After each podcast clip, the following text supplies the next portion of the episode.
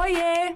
Meu nome é Patrícia Calderon, sou jornalista, estressadíssima, mas gente boa, tá? Ansiosa para uns, paranoica para outros. Esse aqui é o meu podcast, mas ele pode ser seu também. Decidi criar um canal para a gente falar sobre saúde mental sem noia, sem preconceito, sem tabu. Olá, eu sou Patrícia Calderon e começa agora mais um programa Não Pira respira. Respira fundo porque vai ficar tudo certo, vai ficar tudo bem. O seu programa de saúde mental aqui pela Jovem Pan News Fortaleza. E hoje eu recebo a Lorena Soares, a Lori Soares, como é conhecida. Ela é psicóloga, aroma, aromaterapeuta, é uma palavrinha chata para falar, mas saiu. E especialista em gestão de saúde pela Amarelo, Amarelo ou Amarelo Saúde Mental. A gente vai saber já, já, já o porquê esse amarelo, amarelou, porque tem uma uma pegadinha aí, mas ela vai explicar pra gente. Lori, muito obrigada pela sua participação aqui no Não Pire e Respira, viu? Ah, obrigada, imagina. Tamo aqui, vamos lá.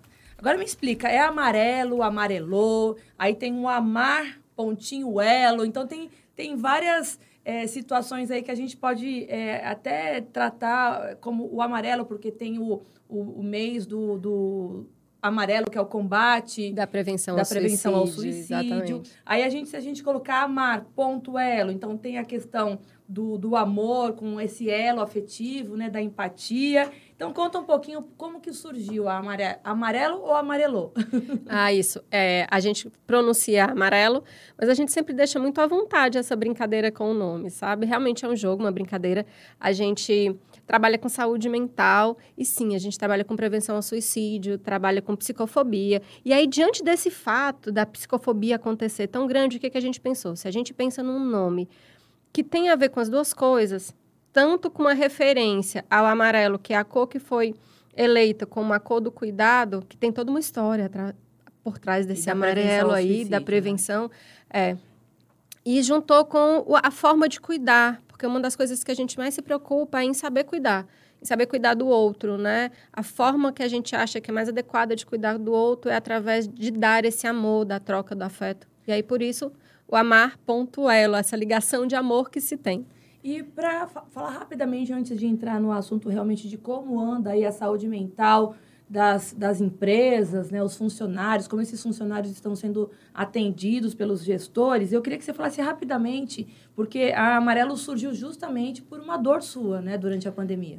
É, na verdade, foi, foi dores minhas e não só minhas, do Alex também, que trabalha com a gente, né? O Alex teve algumas crises de ansiedade antes disso, eu tive um burnout antes da pandemia e a gente... Só para quem está ouvindo a gente, burnout é o esgotamento mental no trabalho, né? Exatamente. E aí a gente vinha com todas essas dores aí é, junto da gente, a gente pensava o que, que a gente podia fazer para que chegasse a mais pessoas a forma de, de tratar, de cuidar, de prevenir, não só tratar, mas de prevenir para que as pessoas não adoecessem tanto. E aí veio a ideia de fazer isso virtualmente através do Amarelo.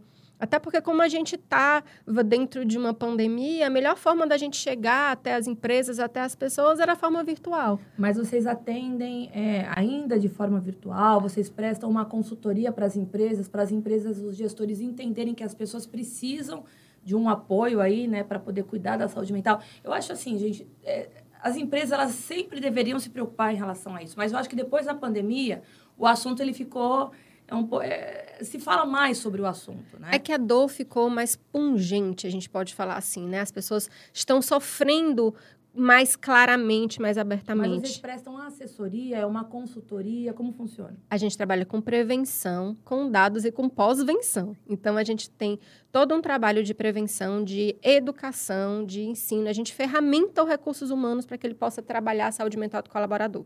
Então, nós somos uma empresa de segurança psicológica para os colaboradores da empresa. Né? E, além disso, a gente entrega dados, porque a gente faz testes de rastreio para enxergar como é que está a situação de saúde mental dessa empresa. E a gente também é, fala, trabalha também com a pós-venção, que é justamente o acompanhamento psicológico.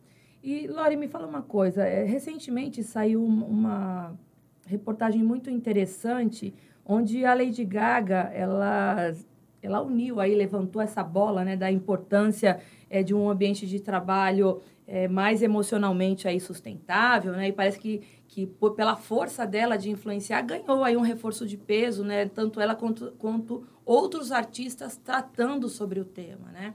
É, é mais ou menos essa pegada, dessa preocupação, justamente dessa bandeira que a cantora Lady Gaga está levantando?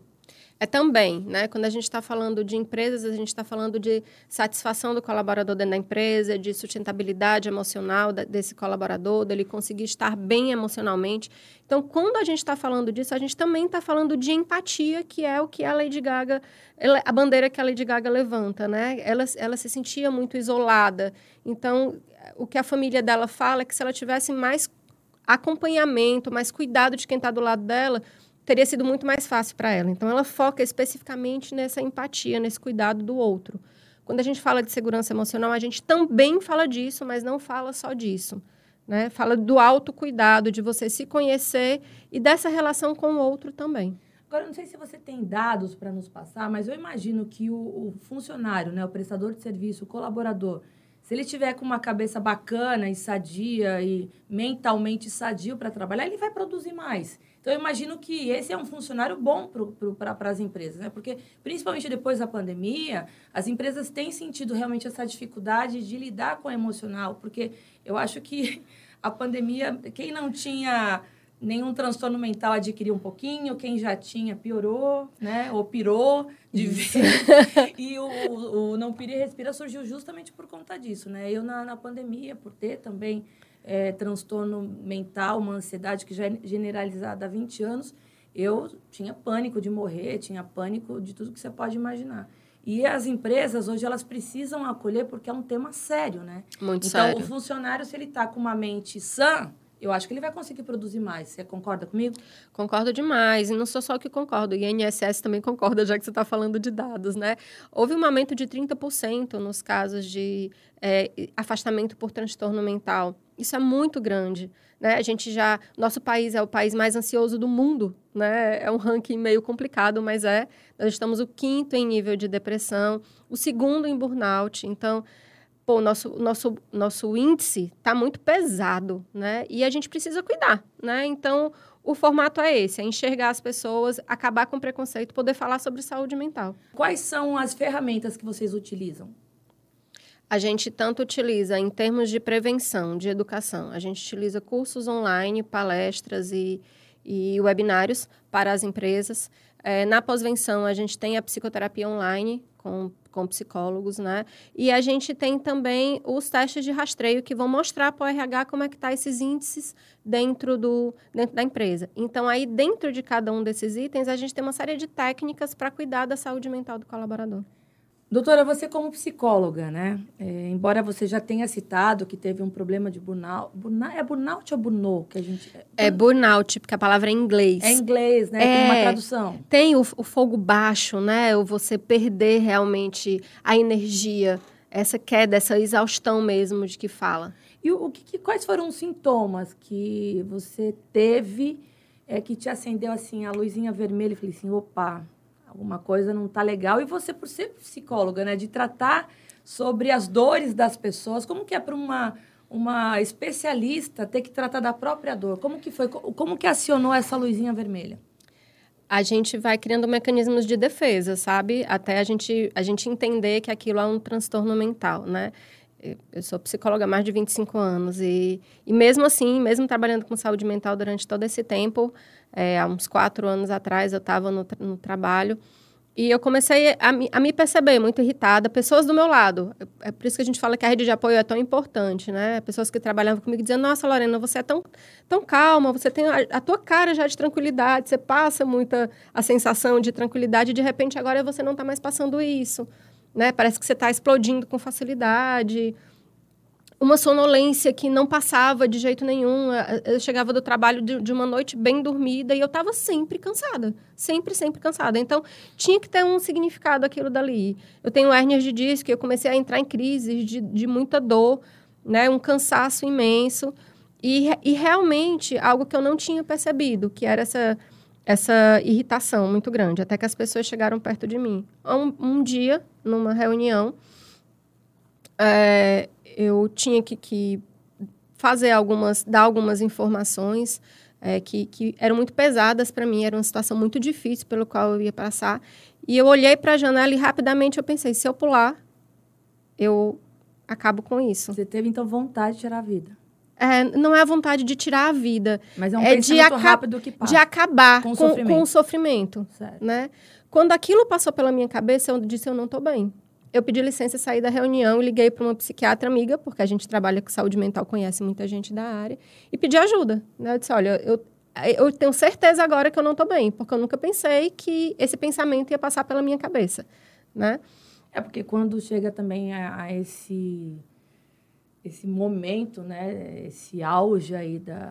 da mas, o, o, por incrível que pareça, até esse momento eu não tinha me tocado que eu estava num processo Então, mas o que eu quero dizer de é esgotamento é para as pessoas que quando se alcança esse ápice de, de pensar ou em algum momento imaginar que que tirar a própria vida pode ser realmente o um encerramento a de solução um problema, de um problema. a solução, é. eu imagino que psicologicamente falando, a pessoa já esteja realmente num estágio bem avançado de, de Qualquer, precisando de ajuda. Né, de ajuda. É. Ou depressão, ou ansiedade. É, a gente tem um, um leque né, de, de várias doenças né, do, do, trato mental, dos transtornos mentais. Então, eu imagino que nessa situação seja realmente o auge. E você chegou nesse auge, é. mas conseguiu, graças a Deus, a tempo, entender que você também estava com problema. É aquela coisa assim, de que essa é a diferença de eu ser especialista, né? Como eu sou especialista, nessa hora eu me toquei de que, cara, eu não estou bem né? Até então, as dores eram a hernia de disco, a sonolência era a medicação da hernia de disco que eu estava tomando. Eu criava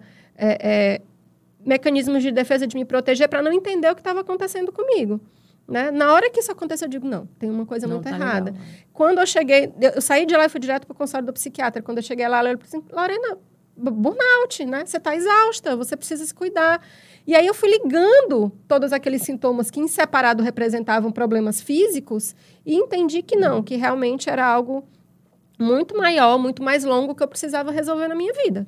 E a gente precisa ficar realmente atento, porque tem, por exemplo, mudança de comportamento brusca, né? Igual você falou, eu sou uma pessoa, era uma pessoa pacífica, tranquila, e de repente se transforma numa pessoa mais agitada, mais nervosa, né? Irritada, né? com então muita tem facilidade. os choros aparentes, a apatia, a queda radical de produtividade, picos de humor. Então, assim, é, é, é esses, esses é, comportamentos, eles também eles podem associar a outros tipos de transtorno mental, né? Então, a pessoa, ah, essa daí é bipolar. Ah, não, essa daí está com depressão. Ah, essa daí está é, tá com ansiedade. Mas um especialista vai tentar identificar a verdadeira causa, até porque eu, você falou que você tem hérnia de disco, eu tenho duas na lombar.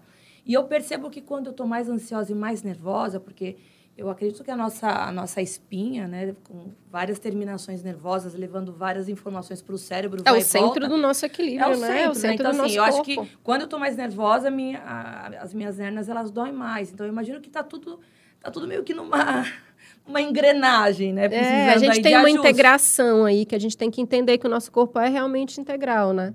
Agora, é, é evidente que as empresas, por muitos anos, agora não mais, mas existe esse preconceito de achar que se a pessoa está com transtorno mental, ela não serve mais para a empresa, ela não vai produzir direito, ela não é uma boa funcionária, quando na verdade ela está precisando daquele primeiro apoio, daquela primeira estendida de mão, né? Para poder falar: opa, essa funcionária é excelente, por que, que ela não é mais? A Amarelo faz isso? Sim, e a gente... A, a, Identifica a gente, as, essas causas? A gente, a gente trabalha com cada, com cada, cada pessoa como única. Então, a gente tem que, tem que conseguir enxergar aquele ser humano que está ali, né? Queria lembrar que quem dá esse diagnóstico é o psiquiatra, não é o psicólogo, né? Isso é importante a gente saber. Mas esse acompanhamento terapêutico, quem faz é o psicólogo. Então, para a gente poder trabalhar junto, a gente precisa que esses profissionais estejam unidos nisso. Eu queria voltar só num pontinho que é pois é bem não. importante, tá? É que eu vou pegando os ganchos, tá, Lória? Aqui é, é... bate-papo. Eu não gosto de perguntar e responder. Aquelas perguntas e respostas, elas ficam mais. É, mas é mais é só para esclarecer é. na cabeça da, do pessoal: é que, assim, quando a gente está falando de, de pensamentos como esse que eu tive, né, de tirar a própria morte por um, própria vida. A própria vida, desculpa, por um momento, né? Às vezes a gente, nossa, então qualquer pessoa que pensar isso está muito grave, não é bem assim, né? Você sabe que quando a gente é adolescência, a gente tem muitas crises de humor, né? E a gente tem picos de melancolia, de depressão, que isso faz parte da nossa adolescência e que um tipo de pensamento como esse pode vir e não significar uma tentativa de suicídio ou, ou uma ideação fixa, né? Você, você ter essa ideação recorrente, você ter isso como uma ideia fixa que isso sim pode ser um problema. Né? Pode ser bem agravante um problema. Só para ficar claro, porque depois gente, tem adolescentes assistindo e podem começar a se desesperar, né? Mas sim, se você não se sente bem com aquilo, é importante você procurar a terapia, né, para que você possa reorganizar aí a vida. Agora, como que a Amarelo identifica esses profissionais que estão precisando de ajuda? É, vocês fazem uma, por exemplo, a, a, a empresa vai lá e fala assim, olha, esse funcionário ele talvez esteja precisando de ajuda. Vocês vão até lá para tentar identificar? Vocês têm um, um trabalho multidisciplinar para poder ajudar essa empresa? A gente faz o contrário. A gente vai direto ao colaborador. A gente vai sensibilizando a ele do que é a saúde mental, de que, do que são essas dores emocionais. Porque, por mais incrível que pareça, muitas pessoas acham que várias dores emocionais que a gente sente são normais, fazem parte da vida. A gente não acha que é normal a gente ter diabetes, a gente não acha que é normal a gente sentir dores de estômago, e a gente procura um gastro para resolver esse problema. Mas a saúde mental, a gente sofre emocionalmente ali durante a vida toda é e não procura. Foi um assunto tratado com muito tabu, né? Então a gente Exatamente. tem que desmistificar agora o assunto. Eu acho que a pandemia chegou para isso, para a gente falar sobre saúde mental sem tabu, sem, sem, uma, sem um peso. Tanto é que o Não Pire Respira, né, seu Milton? Seu Milton aqui é o nosso operador de áudio, está concentrado aqui, né, seu Milton? Oi, seu Milton, tá concentrado, ó. Quem está assistindo aqui a gente, eu tô, tô dizendo aqui para o pessoal, seu Milton, que a, antigamente se tinha justamente a saúde mental como um tabu, né? E hoje em dia não. A gente precisa desmistificar, a gente precisa entender que as pessoas precisam de ajuda e que, como você falou, os problemas na cabeça, no cérebro, é falta de química, né? Então, é a mesma coisa que tratar do coração, que tratar da pressão alta, que tratar do diabetes, que tratar do colesterol. Então, a gente precisa ficar tempo. E a pandemia veio aí para isso, né, seu Milton? Para a gente poder falar sobre esses assuntos com um pouquinho mais de leveza. Aí o Não Pire e Respira, que eu estava falando aqui para vocês, ele veio justamente para isso. Para falar de forma mais divertida, para falar de uma forma mais leve. Uhum. Né? Então, a gente não quer trazer aqui, a gente traz pautas sérias, interessantes, que precisam ser discutidas, mas a gente traz com uma uma forma mais tranquila para dizer, olha, eu tenho ansiedade, a Lori teve burnout. burnout. O seu Milton pode ter tido algum tipo de ansiedade, depressão, né? Lá atrás, o Anderson, e que é o tá assessor tudo de imprensa. Bem. E então, é, o assessor de imprensa que está acompanhando a Lori aqui pode ter passado por algum momento. Então, e vamos, vamos resolver, vamos tratar, vamos se falar, vamos, vamos, vamos se dar as mãos, né? Então, aqui, o bate-papo, a mesa redonda é para isso. E aí, eu queria só uma última perguntinha aqui, Lori.